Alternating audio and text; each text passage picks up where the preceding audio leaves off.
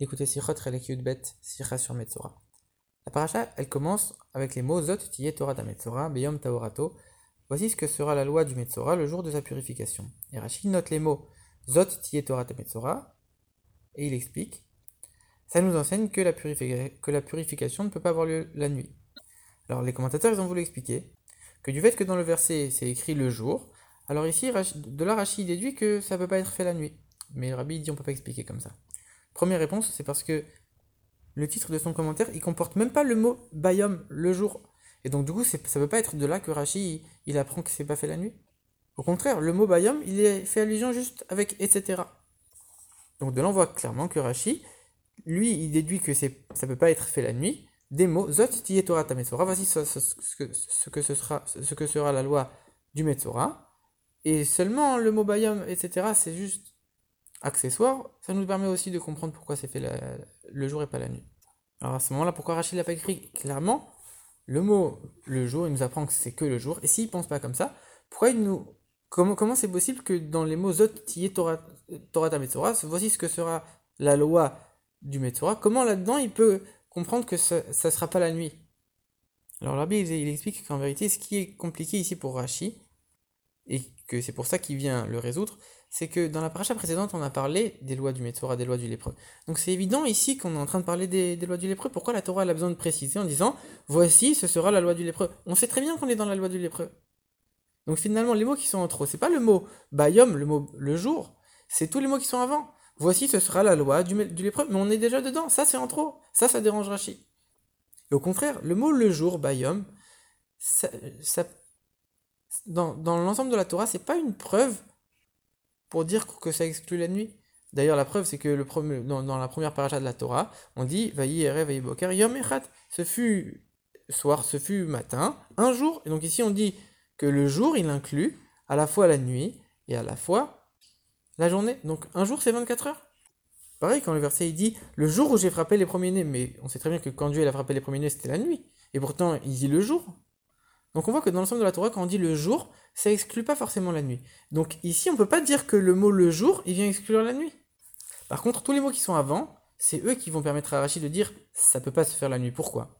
Tous les mots qui sont avant, c'est des langages de précision. Zot, c'est-à-dire c'est ça et pas autre chose. Comme Rachid explique dans plein d'autres versets. Tiye, ce sera, ce sera comme ça et pas autre chose. Zot, tiye, Torat. Torat, ça, ça, montre quelque chose de, de halakha, c'est la loi, c'est quelque chose de précis. Et comme ici on est en train de dire, voilà, regarde, ici on te dit que c'est quelque chose de précis, alors de là on déduit que le mot le jour, lui aussi il est précis et ça peut être que le jour et pas la nuit. Et c'est pour ça que Rachid note pas dans le titre de son commentaire Bayom, parce que c'est pas du tout de là, c'est tous les mots d'avant qui lui permettent de tirer ça. Et d'ailleurs par ça on va comprendre aussi la question des Mefarchim. Les Mefarchim ils posent la question, ils disent mais Rachid il apprend de ça qu'on fait pas la purification de la nuit. Mais la purification, il y a besoin de faire un sacrifice. Et on sait très bien qu'on ne fait pas de sacrifice la nuit. Donc c'est évident. Pourquoi Rachid a besoin de l'apprendre d'ici? En vérité, d'où on sait qu'on ne fait pas les sacrifices la nuit? Parce qu'il y a un verset qui dit Beyom Savoto, le jour, donc là on apprend le jour et pas la nuit. Mais alors dans ce cas-là, c'est la même chose.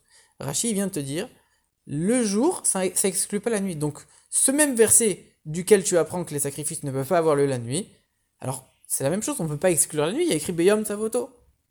Et donc du coup, oui, on a besoin de la précision de Rachid de dire c'est le, le jour et pas la nuit. Pareil dans son commentaire de la Gemara, Rachid vient de te préciser c'est quoi la loi du Metzora? Et il précise, ah, on, prend les oiseaux, on prend le cèdre, on prend l'isop. Mais on le sait, ça c'est déjà écrit dans la Torah, pourquoi Rachid le précise? En vérité, ici, Rachid vient te dire, regarde, la purification, c'est-à-dire l'isop, le cèdre, les oiseaux, etc., ça, c'est pas exclu que ce soit la nuit. Les sacrifices, c'est sûr, on les fait pas la nuit. Mais tout ce qui est à côté, ça, c'est pas exclu. Et c'est pour ça que moi, je viens de préciser, regarde, voilà, ça sera pas la nuit, ce sera le jour. On voit que la Gemara, elle dit que la, purification du Metzora, elle n'est pas, elle est pas valable si. Elle est valable toute la journée. Elle est valable que si elle est faite le jour. Et Rachid vient te dire c'est pas valable si c'est fait la nuit.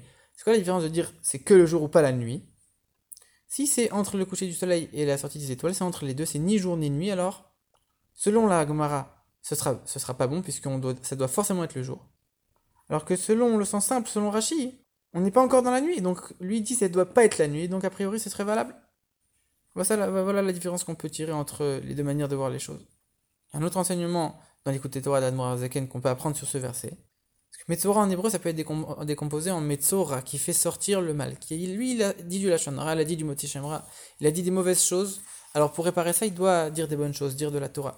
Zot Torah Tametzora. C'est la Torah. La réparation de sa faute, ça doit être fait uniquement, euh, en, principalement avec la Torah.